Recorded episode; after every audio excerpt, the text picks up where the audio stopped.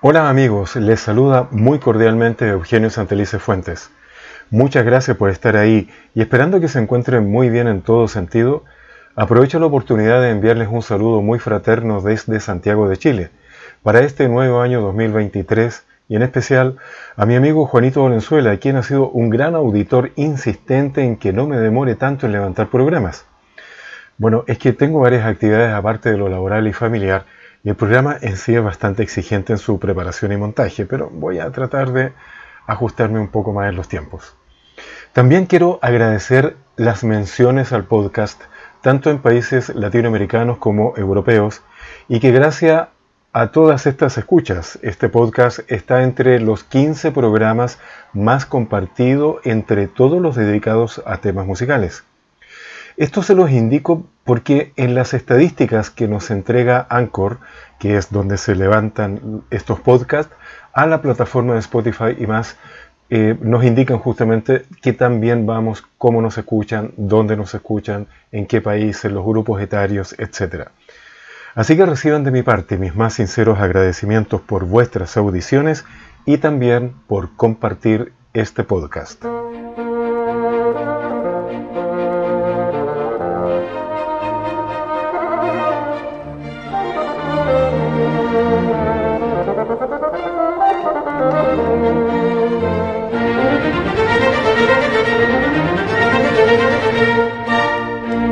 En el programa Música Música de hoy vamos a escuchar la primera parte de unos programas dedicados a las formas musicales concierto y sinfonía, algo de su historia y por supuesto varios ejemplos que nos ayuden a recordar las diferencias entre estas dos formas musicales.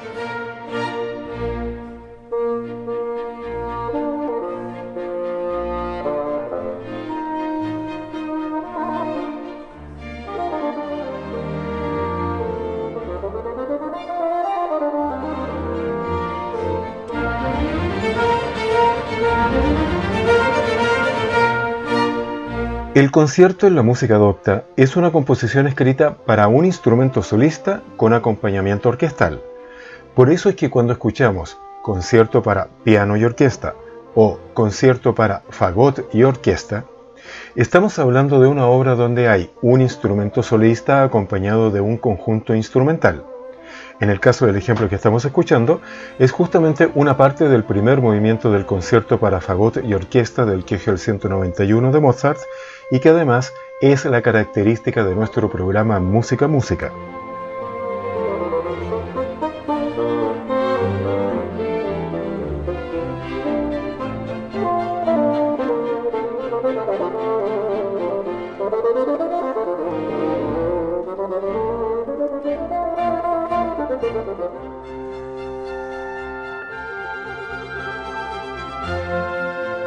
Por su parte, una sinfonía es una pieza musical compuesta para ser interpretada por la orquesta completa, sin un instrumento solista en particular.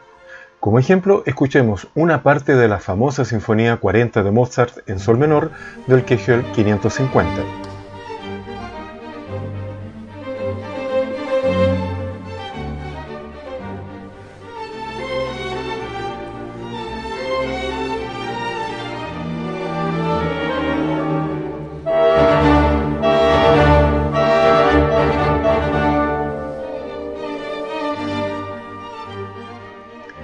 También existe una pieza musical que une tanto el concierto como la sinfonía, que es la Sinfonía Concertante. Es concierto porque tiene la participación de uno o más instrumentos que actúan como solistas, aunque no son el centro de la obra, y es sinfonía porque cumple con el tipo de composición de la forma sonata.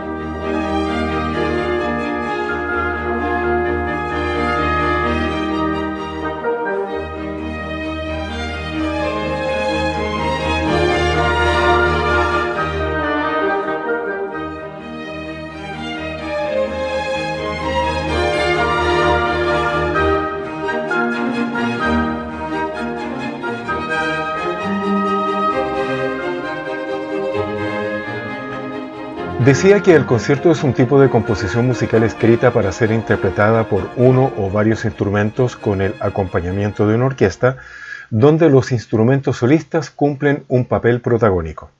No deja de ser curioso el origen de la palabra concierto, palabra que apareció en el idioma castellano ya por el año 1250 y que deriva del latín concertare que significa debate, enfrentamiento o querella. Así podemos entender que en música el concierto hace referencia a un encuentro entre un solista y un grupo instrumental. Pero la historia del concierto es mucho más interesante aún. Me refiero a que buscando su origen encontramos que se utilizaba para referirse a formas vocales e instrumentales y a finales de los años 1500 se refería a una agrupación vocal acompañado de instrumentos musicales. Uno de los precursores fue el compositor alemán Michael Pretorius, cuyo padre fue asistente de Martín Lutero en la confección del himnario luterano, lo que determinó el curso de su carrera musical. Su gran influencia en el concierto coral, particularmente la variedad policoral, fue resultado directo de su familiaridad con los músicos de Venecia como Giovanni Gabrieli. A modo de ejemplo, vamos a escuchar un trozo del hermoso villancico Es ist ein Ros entsprungen, ha brotado una rosa, que es un villancico e himno mariano de origen alemán. Esta pieza musical hace referencia a las profecías del Antiguo Testamento de Isaías que en la interpretación cristiana predicen la encarnación de Jesucristo. Si bien no se conoce el autor, sí se conserva la armonización realizada por Mijael Pretorius.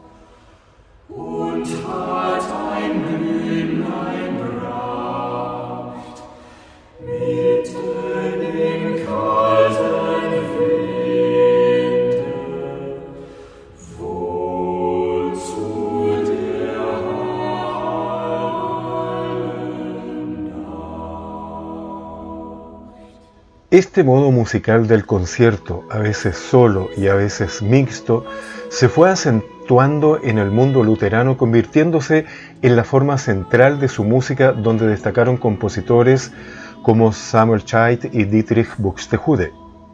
Ya adentrado el siglo XVII, los compositores italianos se liberaron de alguna forma de las estructuras religiosas alemanas y crece la combinación de obras musicales mixtas, voces e instrumentos. La música profana, también llamada secular, seglar o mundana, recordemos que es la música concebida para ser interpretada fuera de los contextos litúrgicos y religiosos. Es por lo tanto una categoría musical contraria a aquella a la que pertenece la música sacra, que es la categoría musical propiamente litúrgica y religiosa. Entonces, recordando estas definiciones, en la música profana encontramos a Claudio Monteverdi, uno de los grandes que colaboraron con esta división tanto en la música secular y litúrgica.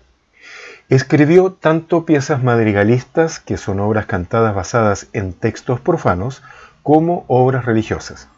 Pero marcó un punto muy importante en las composiciones de diversos dramas musicales en lo que se conoce hoy día como la ópera.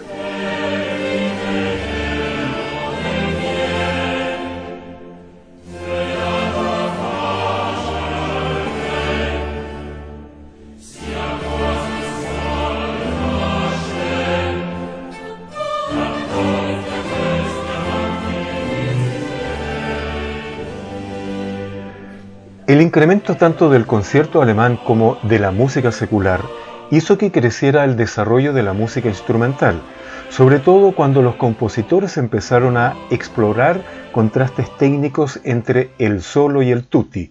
Esto es aquellos pasajes donde el instrumento tocaba solo, alternando con otros pasajes donde tocaba con toda la orquesta completa o el tutti. En el siguiente ejemplo se nota bastante bien ese turnarse entre uno y otro. Vamos a escuchar un trocito del concierto en re mayor para trompeta de Giuseppe Torelli.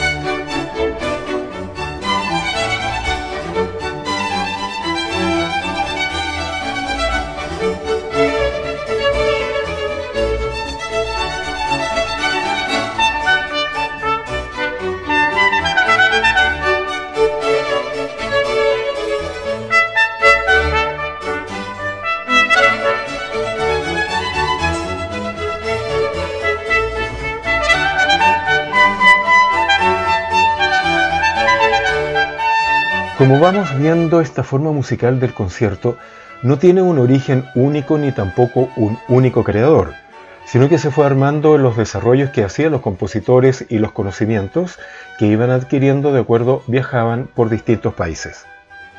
Hay investigadores que indican que en la Edad Media fueron los malabaristas quienes incluían en sus presentaciones a conjuntos instrumentales y vocales. Y estas presentaciones se ampliaron tanto en las tabernas como a las veladas musicales. Como referencia, encontramos un interesante cuadro llamado Concert del pintor Bernardo Strozzi, realizado el año 1630, donde aparecen tres músicos tocando instrumentos de viento en una taberna, lo que de alguna manera refuerza justamente este desarrollo musical. En las notas del programa te dejo el link para que puedas observar esta maravillosa obra. En Italia hubo un interesante desarrollo de los contrastes musicales que hablamos hace un momento.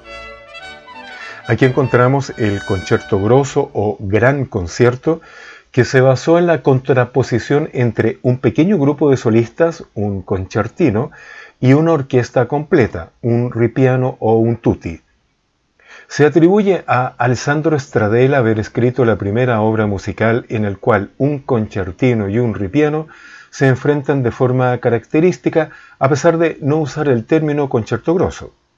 Pero quien sí lo utilizó fue Arcangelo Corelli, quien legó una gran cantidad de piezas que fueron utilizadas como inspiración por muchos compositores del barroco, entre los que encontramos a Antonio Vivaldi, cuya influencia en toda Europa fue notable, llegando a ser fundamental en las composiciones instrumentales de Johann Sebastian Bach. La maestría de Vivaldi se refleja en haber cimentado el género del concierto, el más importante en su época. Con él, el concierto a solo, eh, una obra para instrumento solista y orquesta, llega a su máxima expresión. Vivaldi compuso unas 770 obras, entre las cuales se cuentan más de 400 conciertos, destacando la famosa serie de conciertos para violín y orquesta las cuatro estaciones.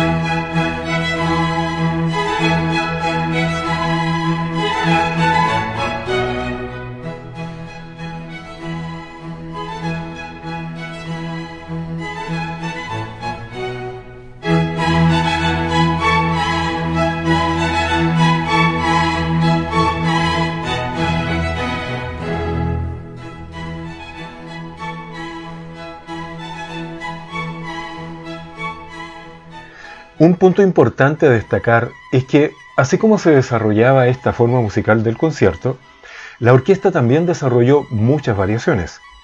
Con anterioridad al barroco, los compositores centraron sus esfuerzos en la música vocal, considerando la música instrumental un género menor.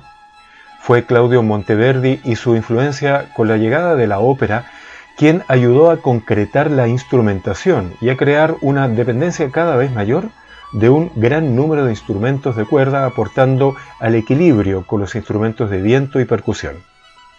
En la época de Monteverdi, de Vivaldi, de Buxtehude, de la familia de Bach y de Händel, la orquesta barroca tenía una conformación basada en violines, cello o laúd y el bajo continuo, a los que se fueron adicionando violas y contrabajos en mayor cantidad, todo esto para hacer más claras los efectos entre el tutti de la orquesta y el solo del solista. Una mención especial en este desarrollo merecen los famosos seis conciertos brandenburgueses de Johann Sebastian Bach, quien se los dedicó al margrave de Brandenburgo Christian Ludwig. Estos conciertos datan del año 1721 y los tituló Conciertos con diversos instrumentos y que coinciden con los 17 músicos que Bach tenía en su orquesta.